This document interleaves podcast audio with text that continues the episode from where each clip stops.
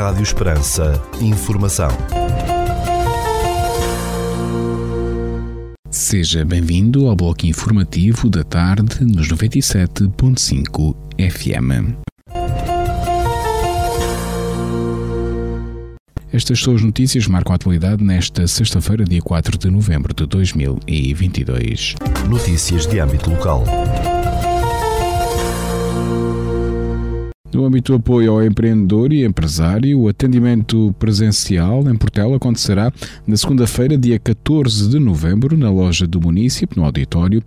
Os interessados em participar nesta sessão de atendimento presencial de apoio ao empreendedor e empresário devem contactar o 266-612-070 ou então escrever um e-mail para loja.municipio.portel.pt ou guip.portel.pt.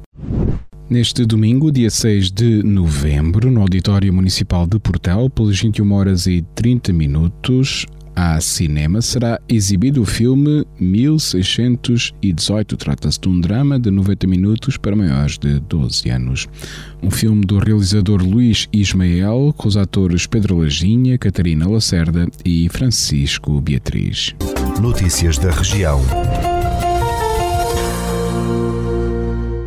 O trânsito vai estar cortado num troço da Estrada Nacional 246-1 na Alameda dos Freixos, no Conselho de Marvão, na segunda e terça-feira, dias 7 e 8 de novembro, entre as 8 da manhã e as 17 horas, para a plantação de árvores. Segundo a empresa Infraestruturas de Portugal, a IP, a plantação de freixos, a cargo da Câmara de Marvão, realiza-se nas proximidades da localidade de Portagem, no âmbito de um protocolo estabelecido entre a IP e o município. O tráfego rodoviário será desviado por vias municipais no interior da localidade de Portagem. Um conjunto de iniciativas evocativas do contestável Nuno Álvares Pereira, São Nuno de Santa Maria, realiza-se neste fim de semana em Vila Viçosa, numa organização do Estado-Maior-General das Forças Armadas, revelou a Câmara Municipal Calipulense.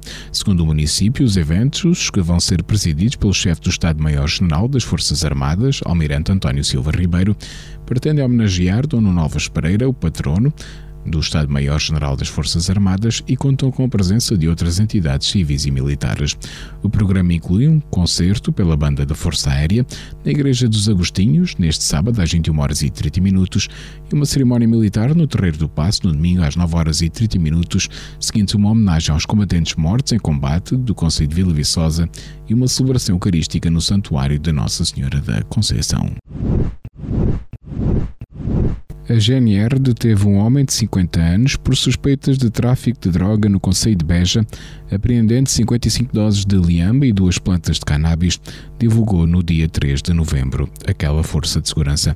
Em comunicado, o Comando Territorial de Beja, da GNR, indicou que o suspeito foi detido no dia 1 de novembro na sequência de uma denúncia de desacatos numa habitação. Os militares da Guarda deslocaram-se ao local e, durante as diligências e o auxílio aos envolvidos, verificaram que no interior da habitação existia droga. Além da liamba e das plantas de cannabis, foi apreendido material alegadamente relacionado com o tráfico e consumo de droga. O detido foi constituído arguído e os factos foram remetidos ao Tribunal Judicial de Beja. Ficamos agora com a atualização da informação a partir da sala de situação do Comando Territorial de Évora da Guarda Nacional Republicana. Fala-vos o Sargento-Chefe Manuel Seabra da sala de situação do Comando Territorial de Évora da Guarda Nacional Republicana para vos informar acerca da atividade operacional desenvolvida no dia 3 de novembro de 2022. Na área de responsabilidade deste comando ocorreram 5 acidentes de viação, sendo 3 despistes, 2 colisões, dos quais resultaram 2 feridos leves e danos materiais. No âmbito da criminalidade foram registradas 6 ocorrências, sendo 5 crimes contra o património e um crime contra as pessoas.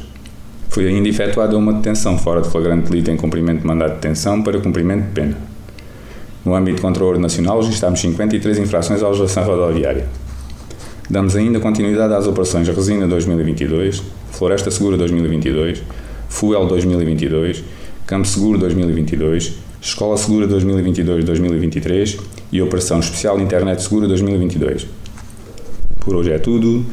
A sala de situação do Comando Territorial de Évora Santo Efetivo desta unidade deseja a todos os nossos ouvintes o resto de um bom dia e um excelente fim de semana. Rádio Esperança. Informação. Notícias da Igreja. É já no próximo dia 19 de novembro que na Arquidiocese de Évora será celebrada a Jornada Diocesana da Juventude, organizada pelo Departamento Pastoral Juvenil da Arquidiocese de Évora. Para conhecermos mais pormenores sobre esta Jornada Diocesana, já num ano pastoral muito especial de preparação para a Jornada Mundial da Juventude, estamos à conversa com o jovem Nuno Marques, do Departamento Pastoral Juvenil. Olá, Nuno. Olá, Pedro, tudo bem? Tudo bem, obrigado. Dia 19 é também um passo muito importante nesta caminhada que o Departamento Pastoral Juvenil já está a encetar já há bastante tempo, mas que este ano é o sim, ano derradeiro, não é? Sim, sim, vai ser, hum, vai ser o primeiro grande passo, se calhar, deste último ano de preparação para as Jornadas Mundiais da Juventude. Uma jornada diocesana que tem como pano de fundo as jornadas e que nós queremos que a participação dos jovens seja obrigatória e que vivam já este ambiente das jornadas com alguns meses de antecedência. Exatamente. O objetivo deste dia é, é já pôr um pouco os jovens em espírito de JMJ, não é? como é que vai ser o programa? Sim, sim, sim. sim, sim. O, o, como disse bem, o espírito é mesmo esse, é viver já mesmo este ambiente das Jornadas Mundiais da Juventude. Falando um pouco do programa, aquilo que vamos ter é a chegada e o acolhimento às nove e meia da manhã, só de realçar que será em Cruz, no dia 19, e então a chegada será às nove e meia no pavilhão multiusos, que é o pavilhão que está ao lado da, da Praça de Touros em, em Cruz. Depois teremos uma pequena dinamização do inicial e depois teremos uh, dois, uh, portanto, a oração da manhã e depois haverá um testemunho de um convidado especial, do, do Lourenço Miguel, que é um rapaz com uma, uma fé muito ativa e que é um jovem e que vai fazer um testemunho de jovem para jovens e também testemunhar a sua fé e o seu testemunho de vida. Uh, haverá também um espaço para um, algumas perguntas para o devido às inscrições para as Jornadas Mundiais da Juventude, que será o Padre Fernando a partir daqui irá fazer esse, esse esclarecimento sobre as inscrições. Depois teremos, a partir dali das 11h30, um pequeno porta a porta e algumas missões, também já para exemplificar um pouco do, do que irá acontecer também dos dias da Diocese, que é as pré-jornadas, que será a Semana das Jornadas Mundiais da Juventude. Depois, de seguida do almoço, teremos uma oração e uma procissão mariana, que irá começar da Senhora do Castelo. Vamos aproveitar o santuário em Cruz até ao pavilhão multiusos. E depois teremos um pequeno concerto com uma banda que ainda não revelamos, que irá ser revelado nas redes sociais, e terminaremos com a Eucaristia final, com a presença do Sr. Arcebispo na Igreja Matriz em Cruz, por volta das 4 horas. Para preparar este dia também estão a ser motivados os vários grupos de jovens que no final da tarde, antes da Eucaristia, haverá esse anúncio de um concurso de uma t-shirt JMJ, né? Que concurso é este? Sim, sim, não, não será na Eucaristia, mas será a seguir ao concerto. Essa, essa questão da t-shirt foi uma iniciativa que nós tivemos este ano, também para dinamizar a participação também dos grupos de jovens e o, o resultado desta, deste concurso da t-shirt é que cada, cada t-shirt cada grupo de jovem, aliás, tem que levar a sua t-shirt feita com os seus, com alguns pré-requisitos. Esses pré-requisitos são o símbolo das jornadas, uma frase que o grupo de jovens escolher do Papa Francisco, o símbolo da DPJ Évora e a bandeira portuguesa. E depois irá a concurso e nesse dia, a seguir ao concerto, teremos ali um pequeno espaço para, para o concurso em que a vencedora irá representar a Arquidiocese de Évora na, na JMJ em Lisboa 2023. Exatamente, é assim uma forma também de motivar os jovens. As inscrições estão a decorrer, decorrem até quando? Que idades é que podem participar? Sim, as idades eh, é a partir dos 13 anos. Já nós colocamos 13 anos porque porque há muitos jovens que, ou adolescentes que irão fazer os 14 anos no próximo ano de 2023 e, portanto, foi já também com, com a ideia também de uh, recrutar esta, esta juventude de, de 13 anos. Se é a partir dos 13 anos, as inscrições estão a decorrer, basta irem ao, ao nosso link no Instagram e, e, está lá na descrição o link de inscrição da, da Jornada Diocesana da Juventude e irão até dia 12 de novembro, à partida, depois conforme o número de inscrições, que até agora tem sido um número bastante razoável, iremos depois ou podemos alargar, mas a baseline será 12 de novembro e assim encerraremos as inscrições também para termos uma semana de preparação de todas as coisas que estão envolventes ao dia. Exatamente. Já assim uma estimativa, esperam quantos jovens? Nós gostaríamos do número, do número redondo. Ano passado tivemos um número bastante positivo, foi à volta de 400 jovens. Este ano gostaríamos de chegar a esse número, não sei se será possível, mas já andamos à volta de 150 inscrições neste momento, mas ainda faltam alguns grupos de jovens inscreverem e nós pensamos que será nestas últimas duas semanas que haverá um grande número de inscrições. Estaremos a aguardar e, e convido mais uma vez os jovens a, a inscreverem-se e a participarem neste grande momento já de preparação para as Jornadas Mundiais da Juventude. Ok, fica assim o convite feito, Nuno. Corra tudo bem no dia 19 e que seja já assim uma pré-pré-jornada, né? digamos assim. Ok, muito obrigado. Obrigado, Nuno. Um abraço. Rádio Esperança. Informação. Notícias da Igreja.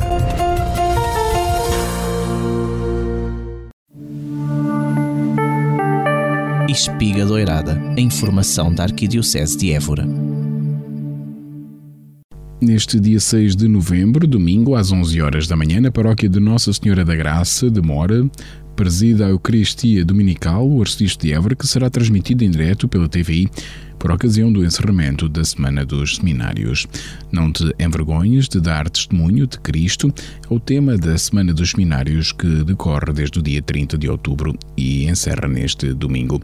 Numa publicação na sua página de Facebook, os seminaristas de Évora pedem que oremos todos juntos pelos nossos seminários e pelos seminaristas para que no meio das vicissitudes do nosso mundo possamos continuar a responder com generosidade ao apelo de Deus para sermos testemunhas dele no meio do nosso mundo. A Conferência Episcopal Portuguesa pede aos cristãos que, na sua oração pessoal, familiar ou comunitária, rezem de forma mais intensa pelos seus seminários. O presidente da Comissão Episcopal das Vocações e Ministérios afirma que a Igreja deposita uma grande confiança nos mais jovens e apela ao testemunho alegre da fé na mensagem para a Semana dos Seminários. A Igreja deposita uma grande confiança nos mais jovens e o apelo a que sejam capazes de dar um testemunho alegre da fé assenta no reconhecimento das suas capacidades, energia, audácia e criatividade. A todos e cada um, Jesus Cristo, grande amigo, chama uma vocação e a alguns concede o dom do chamamento ao ministério ordenado, escreveu Dom António Augusto Azevedo no texto enviado à agência Eclésia. O presidente da Comissão Episcopal das Vocações e Ministérios da Conferência Episcopal Portuguesa assinala que o fundamental é que nenhum jovem deixe de se interrogar sobre a possibilidade desse caminho ou exclua essa hipótese. A questão vocacional assume muitas vezes a forma de inquietação interior que permanece até se resolver numa opção que pode ser adiantrar num seminário. Com esta semana especial no calendário católico, o responsável explica que a Igreja pretende apelar aos mais jovens para que sejam testemunhas alegres e corajosas de Jesus Cristo e do seu Evangelho, citando o Papa Francisco na exortação pós-sinodal Cristo vive. Entretanto, no passado dia 24 de outubro, o Seminário da Nossa Senhora da Encarnação, o Seminário Maior de Évora, recebeu a visita do arcebispo de Évora, Dom Francisco Senra Coelho, que presidiu a Eucaristia, jantou com os seminaristas e partiu um momento de diálogo e reflexão com toda a comunidade. Já no dia 21 de outubro, por lá de Eborense, visitaram o Seminário Neocatecumenal Redentoris Mater Nossa Senhora de Fátima de Évora, onde celebrou a Eucaristia. Neste fim de semana, 5 e 6 de novembro, realiza-se no Seminário Maior de Évora um fim de semana do movimento Encontro Matrimonial. A coordenação da região sul desafia e convida os casais das paróquias e comunidades da Arquidiocese de Évora a viver esta experiência de reflexão, diálogo e aprofundamento da relação. Emissiva enviada ao arcebispo de Évora com data de 12 de outubro, Dom Staloslav Yoshuk, metropolita da Igreja Greco-Católica Ucraniana e arcebispo-maior de Kiev e Alik, agradece o apoio e a grande ajuda e generosidade da Arquidiocese de Évora. O benevolente valor de 20 mil euros é uma manifestação de amor divino e de misericórdia para nós ucranianos nestes dias tão difíceis resultantes de uma guerra tão injusta para nós, escreve o prelado. Neste momento, quando o diabo levou os russos a ocupar a Ucrânia, Deus, através de si, meu caro irmão, mostra a sua divina presença e dá-nos garantia que Ele está presente conosco e entre nós nos momentos mais difíceis e quando o povo ucraniano sofre uma agressão tão injusta. Isto também nos dá garantia e certeza que a nossa luta está no caminho certo e garanto-vos que o mal será vencido porque o bem sempre vence o mal, acrescenta Dom Stalisnov Yoshuk, emissivo enviado ao Arcebispo de Évora, agradecendo o envio de 20 mil euros da renúncia quaresmal de 2022 da Arquidiocese de Évora para a Igreja Ucraniana. Sua Excelência Reverendíssima, eu garanto-vos que a sua ajuda monetária será distribuída aos nossos padres que, por causa desta maldita guerra, encontram-se numa situação de necessidade extrema, afiança o metropolita da Igreja Greco-Católica Ucraniana.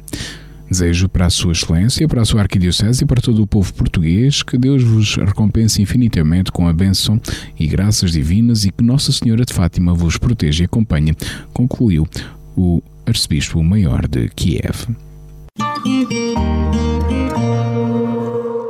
No próximo dia 8 de dezembro, na Igreja de Santo Antão, em Évora, decorará a imposição do escapulário de Nossa Senhora. No site da Arquidiocese de Évora, em dioceseevora.pt, os interessados poderão acompanhar as catequeses semanais de preparação para esta imposição do escapulário. Os interessados em participar devem contactar o telefone 919 013 452 913 294 482. No dia 28 de outubro, pelas 16 horas, o arcebispo de Évora, Dom Francisco Serra Coelho, presidiu a Eucaristia na Igreja São Brás pelas intenções da Guarda Nacional Republicana no âmbito das comemorações do Dia da Unidade do Comando Territorial de Évora. Na celebração, o prelado Éborense agradeceu todo o trabalho da GNR na região e rezou pelos militares no ativo, na reforma e pelos que já partiram. O Dia da Unidade do Comando Territorial de Évora da GNR está a ser comemorado com diversas iniciativas até o próximo dia 21 de novembro. No dia 28 de outubro, pelas 21 horas, o Évora, na Igreja da Graça, presidiu a velada de armas dos Cavaleiros do Santo Sepulcro. No dia seguinte, pelas 11 horas, na Catedral de Évora, o prelado com o anúncio apostólico, Dom Ivo Scapolo, por ocasião da investidura dos Cavaleiros do Santo Sepulcro. Já no domingo, dia 30 de outubro, pelas 11 horas, Dom Francisco Serra Coelho presidiu a Eucaristia Dominical na Igreja do Carme Évora, na qual os Cavaleiros da Ordem do Santo Sepulcro agradeceram o dom das investiduras e consagraram-se a Nossa Senhora da Palestina. Das principais atividades do Arcebispo de Évora para estes dias, dia 5 de novembro, às 10 horas da manhã, o Arcebispo terá uma reunião com os professores de Educação Moral e Religiosa Católica no Seminário Maior de Évora. No dia 5 de novembro, pelas 19 horas, o Prelado Eborense envia uma equipa missionária do Caminho Neocatecumenal na Casa Arquiepiscopal. No domingo, dia 6 de novembro, pelas 11 horas, na paróquia de Nossa Senhora da Graça de Mora, o Arcebispo de Évora preside a Eucaristia Dominical, transmitida em direto pelo TVI, por ocasião do encerramento da Semana dos Seminários. No dia 6 de novembro, pelas 15 horas, na sede de Beja, o Arcebispo de Évora participa na celebração da Eucaristia da Ação de Graças, por ocasião do centenário do nascimento do saudoso Bispo de Beja, Dom Manuel Franco Falcão. De 7 a 10 de novembro, o Arcebispo de Évora participa na Assembleia Plenária da Conferência Episcopal Portuguesa, que se realiza em Fátima. Neste âmbito, no dia 7 de novembro, pelas 21 horas e 15 minutos, o prelado Eburense participa na reunião da Comissão Episcopal do Laicado e Família. No dia 8 de novembro, pelas 21 horas e 15 minutos, o prelado Eburense participa na reunião do Conselho Permanente da Conferência Episcopal Portuguesa e no dia 9 de novembro, pelas 21 horas, o Arcebispo de Évora participa na reunião da Província Eclesiástica de Évora. Espiga Doirada, a informação da Arquidiocese de Évora. Rádio Esperança. Informação. Notícias da Igreja. Escutamos agora a rúbrica da Fundação AIS Ajuda a Igreja que Sofre sobre a realidade dos cristãos perseguidos no mundo. Cinco minutos com a AIS, a Igreja Perseguida no Mundo. Jornalista Paulo Aido. No dia 15 de outubro, Abun Fikr Mariam Agus foi preso no aeroporto de Asmara. Provavelmente nunca ouviu falar disto, provavelmente nem saberá quem é Abun Fikr Mariam Agus. Esta é mais uma notícia que passou praticamente despercebida aos olhos do mundo. Abun Agus é bispo católico na Eritreia no dia 15 de outubro, quando a polícia do aeroporto de Asmara deteve Abu Agus, procurou fazê-lo desaparecer de vista o mais depressa possível.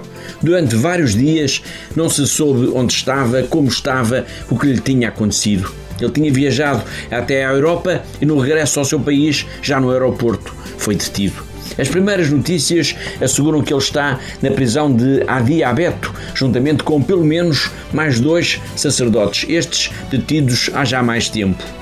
A detenção deste bispo e dos dois padres vai recordar o clima de tensão existente igreja, entre a Igreja e as autoridades na Eritreia. Em junho de 2019, as autoridades encerraram mais de duas dezenas de hospitais e centros de saúde ligados à Igreja, deixando cerca de 200 mil pessoas sem atendimento. Tudo isto ajuda a perceber porque é que este é um dos países pior classificados pela Fundação AIS no seu relatório sobre a liberdade religiosa no mundo. Aliás, a Eritreia é conhecida como sendo a Coreia do Norte de África, por ser um regime particularmente repressivo no que diz respeito à liberdade religiosa.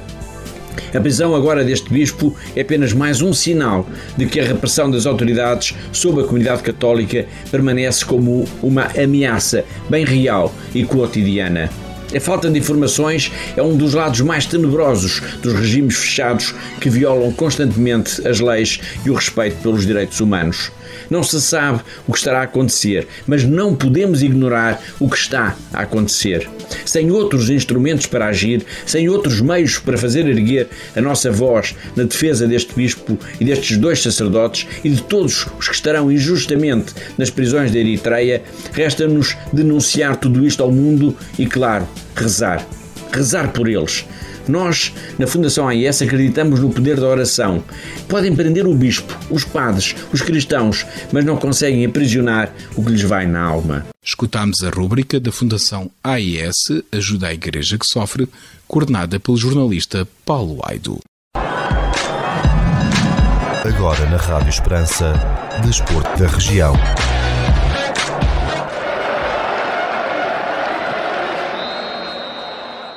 O Estádio Municipal de Alcácer do Sal ganhou um novo relevado sintético que já foi inaugurado no investimento de cerca de 160 mil euros. Segundo a autarquia, a empreitada contemplou a remoção do tapete antigo e a aplicação de novo piso no campo de futebol sobre uma área de 6.748 metros quadrados. Efetuou-se a marcação de um campo de futebol 11, um campo de futebol 9 e dois campos de futebol 7 instalação de relva sintética reaproveitada nas traseiras das duas balizas do estádio para criar duas zonas de aquecimento. Entre outros trabalhos, foi também montada uma rede de vedação branca, reparados os bancos de suplentes e executado novo sistema de rega do relevado.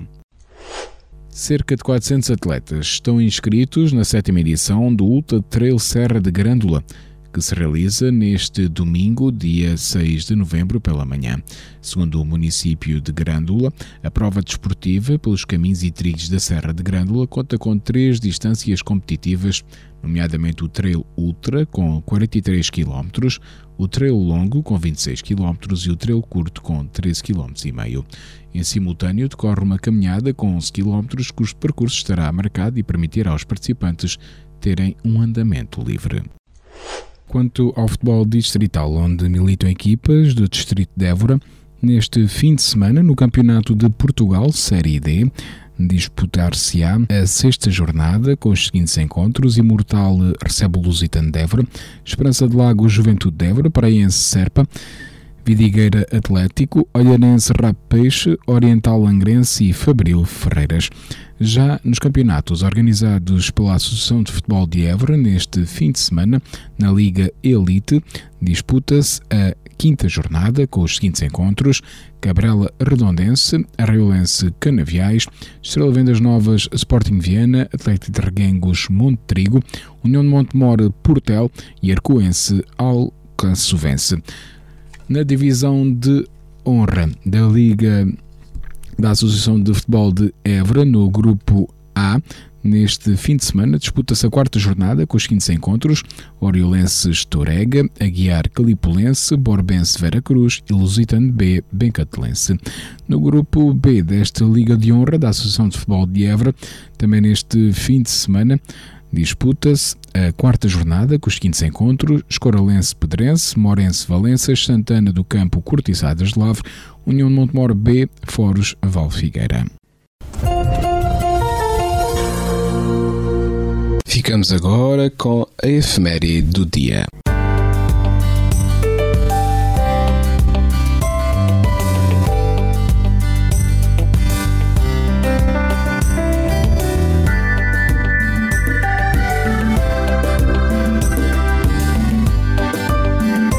Neste dia 4 de novembro celebra-se o dia de São Carlos Borromeu. Nascida 2 de outubro de 1538 em Erona, Milão e falecida 3 de novembro de 1584 em Milão, São Carlos Borromeu foi um cardeal e arcebispo italiano, secretário de Estado do Papa Pio IV, que fundou mais de 700 escolas de catecismo com cerca de 3 mil catequistas e 40 mil alunos. Dele se diz ter sido o primeiro bispo a fundar seminários para a formação de padres e o primeiro secretário de Estado na concepção moderna desse cargo. Os regulamentos que escreveu para os seminários que fundou foram copiados por outros bispos para a organização dos próprios seminários. Quando a cidade de Milão foi assolada pela peste de 1576, São Carlos Borromeu, que já tinha oferecido os seus bens aos pobres, saiu para as ruas para visitar e consolar os contaminados. O seu esforço incansável consumia as energias. Em procissões, o santo chegava a autoflagelar-se para pedir perdão a Deus pelo seu povo. Tinha apenas 46 anos quando a peste o atingiu fatalmente. Senhor, eu venho, vou já terão suas últimas palavras preferidas depois de receber os santos sacramentos. O Papa Paulo V canonizou São Carlos Borromeu em 1610. Ele é o santo protetor dos catequistas. A Igreja de São Carlos, em Viena, e a Catedral de São Carlos Borromeu, em São Paulo, são os grandes templos dedicados a este santo.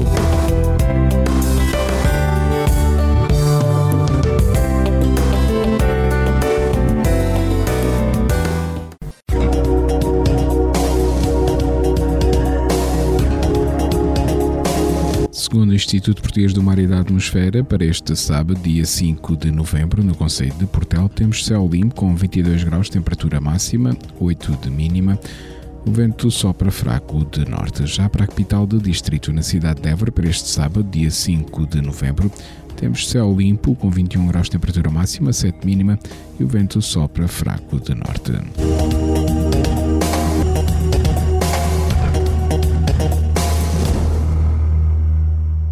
Este bloco informativo fica por aqui. A informação volta à antena dos 97.5 FM às 21 horas. Boa tarde. Rádio Esperança. Informação.